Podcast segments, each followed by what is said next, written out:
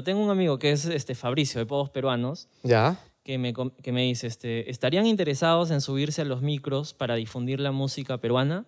En este caso, su música. Ah, de hecho, eh, eh, sí lo hemos hecho. Lo hemos hecho el año pasado, creo, sí. O sea, como digo, Plutonio ha hecho de, Ha hecho de de lo que sea, de verdad, por Bacán. buscársela, por, por conseguir todo lo que tiene ahora, y digámoslo. Falta mucho más aún. Eh, sí, hemos subido los micros eh, por necesidad económica, digámoslo así, porque, Ajá. no sé, faltaba algunas ciertas cosas y dijimos, ya, teníamos un amigo que, que también eh, carreaba, le dicen carrear, ¿no? Ajá. Entonces este, dijimos, ya, ¿no? O sea, hay que hacerlo. Por ahí nos reconocían también y como que, Ah, oye, mira. bacán, ¿no? este, eh, lo, lo hemos hecho, lo hemos hecho y, y creo que lo volveríamos a hacer. Sin Sí, problemas. Sí, sin problemas. Creo que, que el arte está en, en, en todas partes y no, no hay por qué denigrarlo ni nada, ¿no? Perfecto, entonces Fabricio, eh, ya tenemos acá a Omar que podría acompañarnos en esta labor. Fabricio hace una chamba espectacular. Ah, genial, o genial. sea, más adelante tal vez te voy a pasar el fanpage para que lo revises y Dale, veas dale. Que, que efectivamente hace una chamba genuina porque él se sube a los micros a difundir música nacional de cualquier género sin esperar nada a cambio. sí, o hay, sea- uf, hay mucha música. Entonces, ya. Sigue- La siguiente pregunta. ¿Conoces a algún Sebas HB Music y Salud? Porque él hace la siguiente pregunta. ¿Me amas? Ah, no, no, no, No- no, no sé lo es, conoce, ya, no- sé, no te lo amas, es. Este, Marcelo Ruiz, ¿piensan hacer algún concierto con bandas invitadas de sus fans? Ah, de hecho, hicimos el concierto de aniversario del club de fans de Plutón Alto Grado, que justo había cumplido un año, recién su primer año en el club de fans. Y invitamos a una banda de chicas llamada Las Tetris, no sé si la has escuchado. Tetris, sí. Eh, de hecho, no, no- nos gustó su propuesta y dijimos, oye, hay que invitarlas, ¿no? Para, para que abran el show y, de tengan, mano, y ¿no? tengan cierto público también, ¿no? Sí, Entonces, bacán, me gustó y sí, siempre estamos eh, abiertos a, a- cualquier propuestas. invitación, claro, por supuesto. sí. Perfecto. Este, Jan King, ¿por qué el nombre Plutón Alto Grado? Ya, le das este ya. retroceder y ahí. A ver, Luis Usaya, ¿cuánto tiene formado la banda? También ya le respondimos. Ujú. ¿Cuá- ¿Qué fue lo más doloroso que tuvieron que pasar para llegar hasta donde están? Creo que ya lo Ah, tocamos, pero tal vez algo que por ahí Ah, recuerdes. de hecho, eh, estar en una banda eh, tiene muchos sacrificios, ¿no? O sea, no sé, yo no, quizás eh, no, no me puedo ir a, a- de juerga todos los fines de semana, no me puedo, no, me- no puedo, no sé, tomar lo que quiera, porque digamos, es, es, es- o sea, tienes que ser muy profesional, ¿no? En tu, en tu carrera musical. Y también ciertos sacrificios, ¿no? Hemos perdido bastantes personas, hemos hecho, o sea, porque la banda es así, ¿no? Te, Claro. te atrapa y, y, digamos, eh, la persona que esté contigo tiene que, que adaptarse a ese estilo de vida, ¿no? A, a- que tu chamba es muy, es muy, es, mu- es muy primordial, digamos, ¿no? Sí. Entonces, sacrificio siempre va a haber, así que hasta ahora, ¿no? Siempre estamos dispuestos a... a- Sacrificar sea, todo claro, lo que- sí. Perfecto. Benji, Ben- Benji Bendezú, ¿cómo así firmaron un contrato con Immortal? ¿Qué beneficios y prohibiciones tienen? la gente la, la guarda. Claro, de hecho, eh, Plutonio Alto Grado eh, nunca tuvo manager, o sea, desde que nació prácticamente, y, re- y, o sea, desde que renació en el año 2000 tanto, eh, éramos nosotros, o sea, yo y Franco, digamos, lo- lo- la cara de la banda con el que, digamos, tenían que hablar, eh, oye, tal toca, era como que con nosotros. De hecho, hicimos una gran autogestión. Una banda tiene etapas, ¿no? De autogestión y de ahí llega donde, cono- donde digamos, Ya necesitas tienes más a ayuda alguien, para claro, la tienes gestión. a alguien que te representa, digamos, ¿no? Ujú. Y así fue, ¿no? Fue una chamba de una gran autogestión de, de parte de los cuatro. Hicimos una gran autogestión, hicimos el disco, hicimos los videoclips, tocamos acá, tocamos en las ferias, tocamos allá. Tocaron en el Día del Rock Peruano también. Claro, ya de eso, digamos, fue lo más reciente. Eso ya, ya fue ya labor de, de nuestra casa, digamos, que es Immortal. Ah, ok. Y, y de, con ellos ya estamos trabajando, ¿no? O sea, y bueno, sobre las prohibiciones y eso, eh, de hecho no, no puedo mencionar ciertas cosas porque Claro. son parte de un contrato, pero, pero, o sea, sentimos de que ya, o sea, para nosotros fue algo, fue algo, eh, digamos, grande, ¿no? Porque Immortal, Immortal es, es una empresa súper grande y, Ya digamos, hace conciertos, hace los conciertos más grandes del, Claro. de- del país, ¿no? Prácticamente. Entonces, Como que las cláusulas que ustedes vieron dijeron normal porque no afecta a nosotros como banda, así que claro, de hecho, como te digo, ya habíamos hecho una, ya a mí me estaba quedando un poco grande, digamos, ya el, el, el manejar a Plutonio como, como, como manager, entonces Claro. era algo como que un poco, ya no, ya no puedo ser yo el, el tipo del, del que ya, o sea, eh, compongo, canto, algo así, también no, ya es muy, Ya es muy cargado, Entonces, así fue como llegó Immortal y, y para nosotros todo un gusto, ¿no? Trabajar con, con, con ellos, con César, etcétera, ¿no? Con toda la compañía.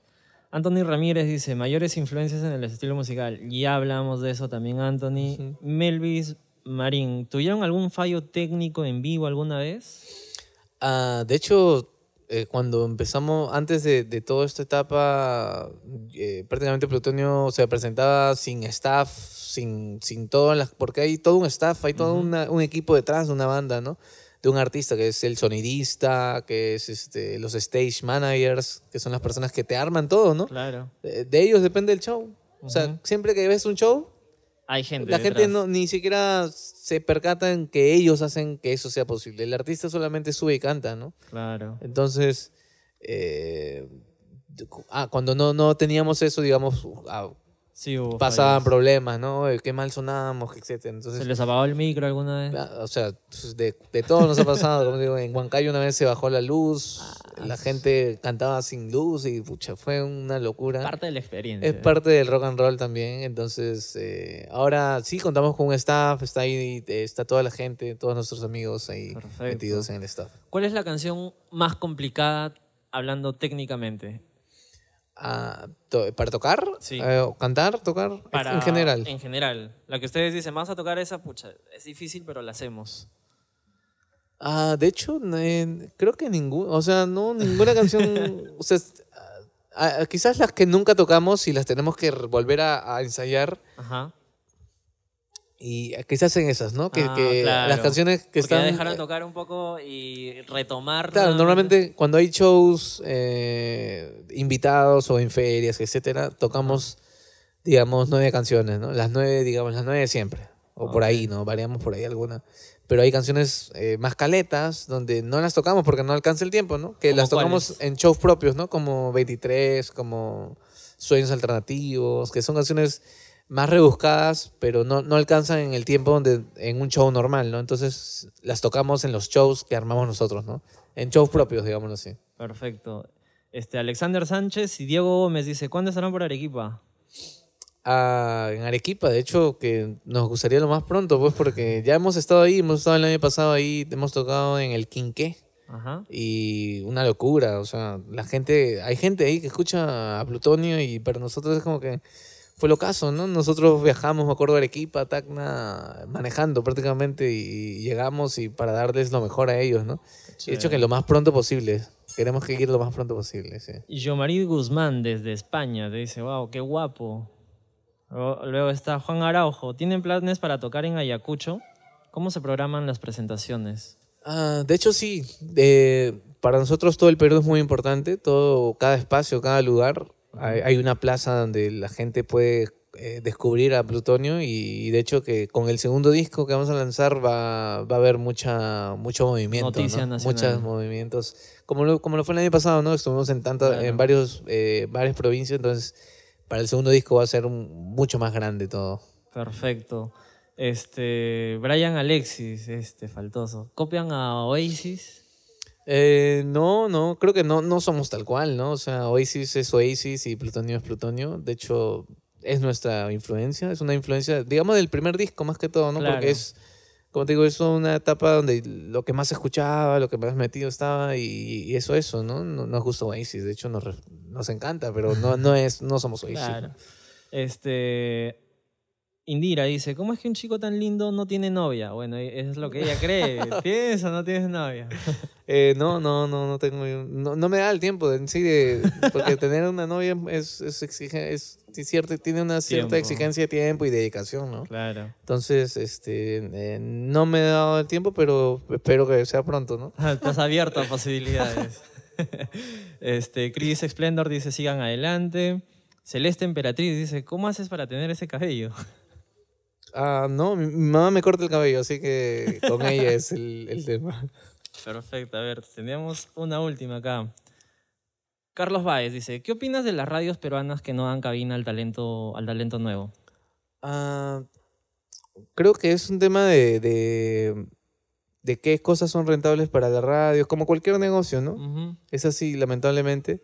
Entonces, este, creo que es un tema del, del público más que todo, ¿no? El público peruano todavía no está, no está con, la, con el radar completo de, como quizás en otros países, ¿no? En México, en Argentina. Claro. Entonces es un tema de eso, y, y- pero no es excusa, ¿no? O ¿Cuál es sea, igual hay, hay, hay muchos más espacios, ¿no? Está Facebook, Instagram, Spotify, está todo eso. Es cuestión de, de hacer un buen planeamiento, ¿no? Y si las radios te apoyan, bacán. Pero es un tema de...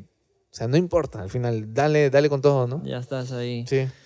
Bueno, Mar, esas han sido todas las preguntas. Muchas gracias por este, Gracias darme la oportunidad de, de que estés acá. Te deseo muchos éxitos hoy en la noche y más adelante tu camino. Sé que va a ser un concierto genial estar con Zen ahí. De todas maneras, es una vibra espléndida. Exacto. Este, mis, mis deseos a ti, a tus primos, a tu hermano, mis mejores deseos. Y por favor, para terminar, no sé si pudieras este, dedicarnos una canción, la que tú, la que tú digas, la que tú Claro, sí. prefieras. Eh, bueno, muchas gracias a Pierre on the Rocks. Espero que vean la entrevista. Mírenla ahí en YouTube, ¿no? En YouTube. En YouTube va a estar completa ahí. De hecho, ahí la vamos a compartir con todos y van a poder dejar sus comentarios. Y esto es Flaca Psicodélica, pues. a ver.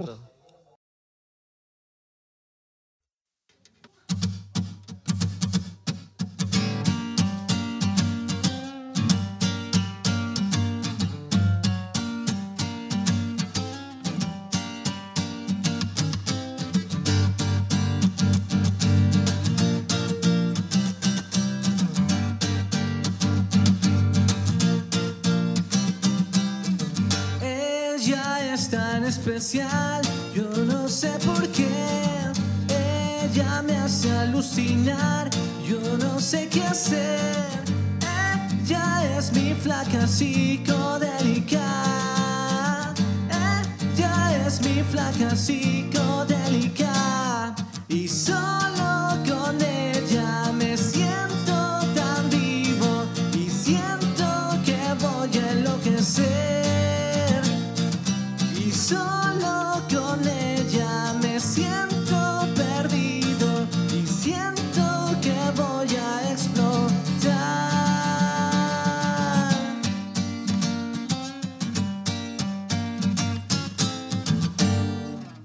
Listo, Mar, muchas gracias. Gracias, Gracias. a Henry también por, por el apoyo de- del local. Rock and Pace es un local que mezcla experiencias maravillosas, el rock y la comida marina. Estamos a dos cuadras de Loa Leguereta, cercano, céntrico para, para que salgas a todos lados. También este, me gustaría agradecer a, a Rex Sound Blue, que se va a encargar de hacer la mezcla de audio de, de esta, de este video, así que para adelante también nosotros. Muchas gracias, Dale, Omar. gracias. Gracias, Rock and Pez. Y solo con